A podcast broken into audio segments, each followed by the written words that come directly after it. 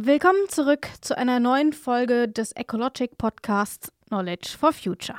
Mein Name ist Rabea Schlotz und ich führe durch diese Episode. Letztes Mal haben wir uns mit der Zusammenarbeit zwischen Theorie und Praxis, also Wissenschaft und in diesem Fall Unternehmen, beschäftigt.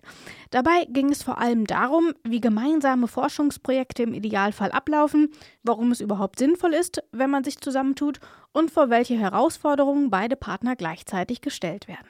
In dieser Folge aber wollen wir schauen, was dann am Ende tatsächlich dabei rauskommt, wenn sich Wissenschaft und Praxis eben zusammentun. Nicht immer steht nämlich am Ende auch ein neues Produkt.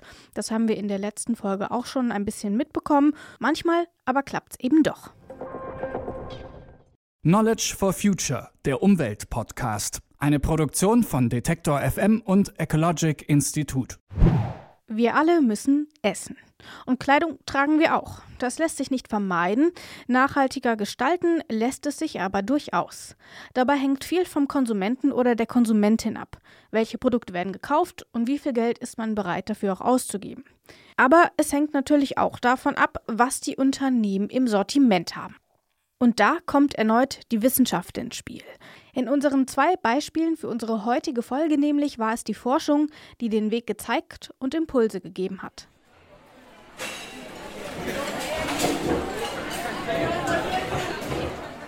Das Essen in der Mensa der Euregio Gesamtschule Rheine ist anders. Es ist durch eine Kooperation mit dem Nagast-Projekt nachhaltiger und gesünder geworden. Nagast, das steht für nachhaltige Außerhausgastronomie. Tobias Engelmann von der Fachhochschule Münster war daran beteiligt und erklärt, was die Ursprungsidee damals gewesen ist. Also im Grunde hatten wir zwei wesentliche Forschungsstränge. Der erste war, wir wollten ein Instrument entwickeln, mit dem Nachhaltigkeit in der Küche gemessen werden kann. Genauer gesagt, die Nachhaltigkeit einer einzelnen Speise. Das heißt, wir wollten messen, wie sozial gerecht, wie gesund und wie ja, ökologisch verträglich ähm, ist das, was der Gast am Ende auf dem Teller hat.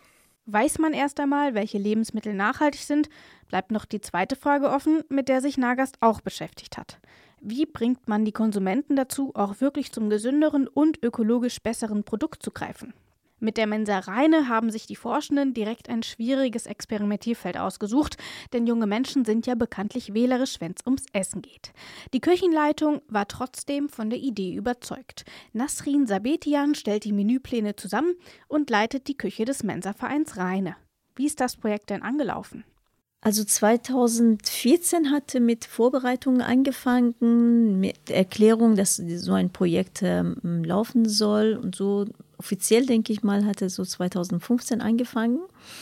Dann hatten wir viele, viele Workshops, Treffen äh, mit allen anderen Projektpartnern gehabt, auch wissenschaftliche äh, Partner. Dann äh, denke ich mal, dann haben wir aktiv 2016 angefangen mit Messungen in der Mensa. Wichtige Errungenschaft am Anfang, ein Tool, bei dem man einzelne Lebensmittel oder Rezepte eintragen kann. Das Programm gibt dann einen Score zurück, wie nachhaltig das Rezept wirklich ist. Damit kann die Küche dann, gerade eben zur Anfangszeit der Umstellung innerhalb des Projekts, arbeiten. Als dann die irgendwie 12, 14 Indikatoren, die es am Ende waren, dann festgestanden haben, dann ähm, haben wir uns gemeinsam mit den Partnern überlegt, wie kann man das technisch am besten umsetzen. Wir haben uns dann für ein Excel-Sheet entschieden, haben wir einen Aufschlag gemacht, der als ähm, ja, sehr wenig praxistauglich erachtet wurde, weil man einfach sehr viel manuell eingeben musste. Dann haben wir versucht, das sehr viel stärker nochmal zu automatisieren und so wurde das Schritt für Schritt ähm, mit immer neuen Rückmeldungen der Praxispartner dann verbessert, so dass wir am Ende gesagt haben, ja, damit ähm, arbeiten wir jetzt in diesem Projekt.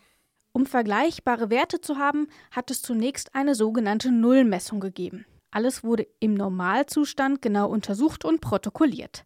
Wie viel wurde gegessen, was wurde gegessen, was blieb am Ende übrig, wurde also nicht gegessen. Und auch in dieser Anfangsphase wurden die Schülerinnen und Schüler der Schule in Form von Befragungen mit einbezogen und auf die Umstellung vorbereitet. Dann schließlich hat man in der Mensa begonnen, das Essen tatsächlich zu verändern. Aber nicht nur das Essen. Dann hatten wir hm, durch Nudging und ähm, viele verschiedene Veränderungen jedes Mal wieder gemessen. Das heißt, ähm, ich denke, bei, bei der zweiten Messung oder so hatten wir die ähm, Reihenfolge von Speiseangebote gewechselt. Das heißt, nachhaltige Gericht haben wir in erster Ausgabe, ne, äh, wo die Kinder normalerweise sich stellen, haben wir dann angeboten und geguckt, ob das jetzt wirkt oder nicht, weil sie dann von ähm, aus Gewohnheit in erste Stelle sich stellen. Und nicht nur die Mensa hat Verschiedenes ausprobiert. Auch die Schülerinnen und Schüler haben sich daran versucht. Zum Beispiel wurden die Speisepläne mit ihnen besprochen und die Schülerinnen und Schüler haben selbst ausgesucht, was drauf soll. Die ausgesuchten nachhaltigen Speisen haben Schülerinnen und Schüler anschließend beworben und sie schmackhaft gemacht. Genau diese Methode hat übrigens am besten gewirkt. Influencer funktionieren also auch offline. Ganz auf nachhaltige Speisen hat die Mensa in Rheine ihr Menü aber nicht umgestellt. Man wollte schließlich noch Vergleichswerte zu den normalen Gerichten haben. Wie hat Nasrin Sabetian das gelöst? Wir haben täglich drei Menüs und ein Menü war ausgewählt als nachhaltigere mm, Gericht. Also das war mm, zum Beispiel ähm, Spitzkohl Curry war das, also täglich. Dann hatten wir eine Gemüsepfanne, dann haben wir Gemüsegulasch gehabt und ähm, dann haben wir Bratwurst gehabt, aber von ähm, Produkten, die, also Fleisch war das ähm, aus äh, artgerechter Tierhaltung und äh, Beilagen waren bio und äh, selbst gemacht. Und deswegen ähm, hatten jede, jeden Tag äh, war eine andere Gruppe da, daran und äh, haben für diese Gerichte beworben.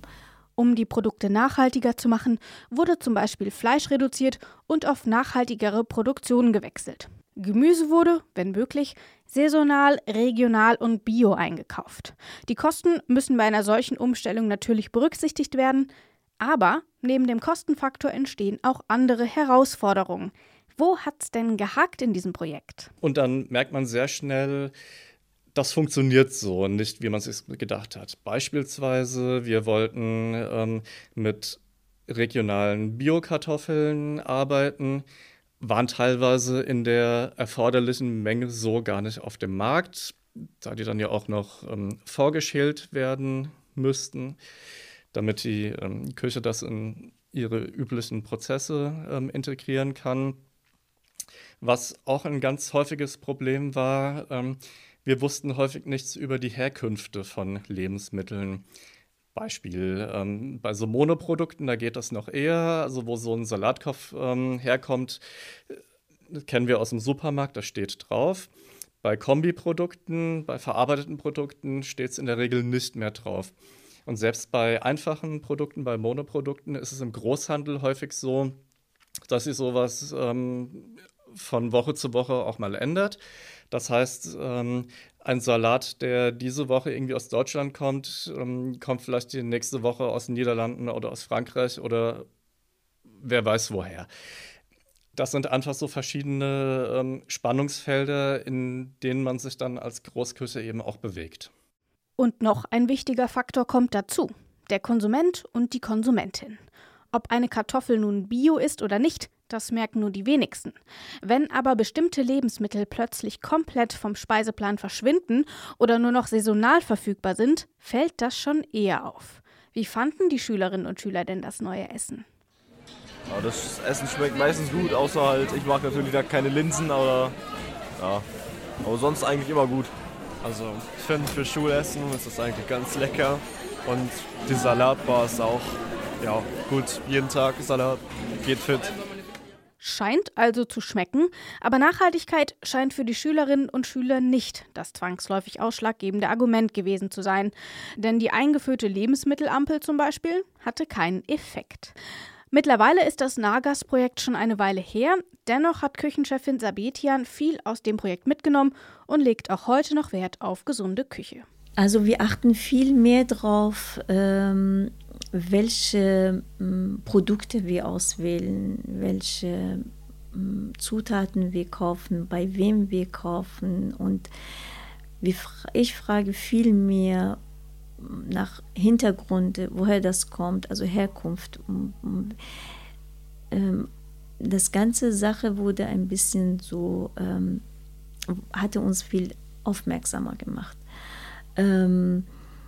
Durch diese Tool, das jetzt auch bei Nagast ähm, Seite da ist, ähm, gebe ich immer noch manchmal, wenn ich nicht weiß, gebe ich immer noch Rezepte und äh, dann schaue ich mir an, äh, hm, was konnte ich besser machen, dass es ein bisschen grüner wird als, äh, als gelb. und dann ähm, merkt man, ach, wenn ich diese Komponente jetzt oder wenn ich Zutaten jetzt, hm, Zutaten jetzt wechsle, dann, dann wird das besser wirken. Ein Blick auf den Speiseplan zeigt, dass viel aus dem Projekt mitgenommen wurde und auch heute noch umgesetzt wird. Montag gibt es zum Beispiel Vollkornnudeln mit Tomaten-Mozzarella-Soße und Möhrensalat, mittwochs eine Gnocchi-Gemüsepfanne mit Kiwi und freitags kann man unter anderem zum Salatteller mit Vollkornbrot und Obst greifen. Pommes und Pizza gibt es hier nicht. Aber genug vom leckeren Essen, bevor hier noch jemand Hunger bekommt, sprechen wir also über unser zweites Thema für heute, Kleidung. 60 neue Kleidungsstücke kaufen die Deutschen pro Person pro Jahr im Durchschnitt. Getragen werden viele Stücke gar nicht oder nur recht kurz. Danach landen viele Teile im Müll, werden schlecht recycelt oder einfach nur verbrannt. Die Nachhaltigkeit erobert aber so langsam auch die Shoppingmeilen und Einkaufsläden. Mehr und mehr Unternehmen setzen auf faire, nachhaltige Kleidung. Wenn auch oft nicht das komplette Sortiment einer Marke unter guten Bedingungen produziert wird, sind es immerhin schon einzelne Kollektionen und Linien. Fernab der großen Handelsketten aber ist eine, zugegeben deutlich kleinere, Szene entstanden. Secondhand hat sich von seinem früheren Schmuddelimage befreit. Heute ist Gebrauchtkaufen gesellschaftliches und modisches Statement zugleich. Eine weitere Strömung ist das Upcycling. Julia Eschmann zum Beispiel hat ihre Geschäftsidee genau darauf aufgebaut. Die Gründerin der Marke Alchemia erklärt, was Upcycling im Modebereich bedeutet. Mm, Upcycling ist Wiederverwertung ähm, äh, oder das, das Unwertige zu, zu Wertigen machen. Jeder entscheidet das ein bisschen für sich, was Upcycling ist. Es ist kein festes Begriff. Für uns ist Upcycling auch Reparatur, weil wir ähm, aus etwas, was eigentlich weggeschmissen werden würde, äh, wieder neue Kleidungsstücke machen. Manchmal dadurch, dass wir verschiedene Techniken ähm, anwenden, die äh, wie, wie sticken oder etwas austauschen und, äh, und dadurch wieder das Kleidungsstück quasi retten. Ähm, es ist aber aus alten Stoffen neue Unikate äh, machen, die dann wirklich sehr hochwertig sein können. Heute ist Julia Eschment also mit ihrem kleinen Unternehmen voll in der Praxis angekommen. Zur nachhaltigen Mode ist sie aber durch die Theorie gekommen. Während ihres Studiums im Fach Modedesign an der Leibniz-Universität Hannover hat sie unter anderem am transdisziplinären Forschungsprojekt Slow Fashion teilgenommen. In dieser Zeit hat sie viel über nachhaltige Mode gelernt, über die Produktionsprozesse und Techniken. Heute setzt sie das in ihrem eigenen Unternehmen um. Und ihre Arbeit ist dabei sehr vielfältig. Zum einen schneidert sie alte Kleidungsstücke um, sie upcycelt sie, vor allem Jeans und Shirts kommen ihr da unter die Nadeln. Und dafür hat Eschmond damals noch im Studium auch eigene Schnitte entwickelt. Ob sie da vielleicht ein Beispiel für uns hat, was sie mit den alten Stücken macht? Wir upcyclen auch T-Shirts und da gibt es auch verschiedene Methoden, wie wir das machen, abhängig davon, was bei einem T-Shirt da kaputt ähm, gegangen ist. Manchmal schneiden wir die Teile aus, die äh, vergilbt sind durch äh, Schweißflecken. Manchmal sind das die ausgeleierte Bündchen, die wir abschneiden und dann den Abschluss ähm, verhäkeln. Ähm, wir färben die mit nachhaltigen äh, Methoden und bedrucken die mit Cyanotypie. Und das ist eine ähm, Fotodrucktechnik, ähm, die äh, wird aus, also die Emulsion, die man dafür benutzt, ähm, ist ökologisch unbedenklich. Das kann man wirklich danach nach dem Drucken ähm, auswaschen und ähm, einfach in den Garten äh, das Wasser auskippen. Ähm, man kann es mit Sonne entwickeln, so machen wir das auch meistens. Also dafür braucht man keine Energie, um diesen Druck dann äh, zu machen. Wir haben auch Workshops ähm, gegeben, wo wir das auch, oder wir geben sie immer wieder, wo wir diese Drucktechnik auch zeigen. Also auch ähm, den, den Leuten zeigen, wie man das machen kann. Das ist bei uns auch so, dass wir es äh, gerne kommunizieren, wie, wir, wie, man, wie man upcyclen kann. Ähm, ja, was machen wir noch?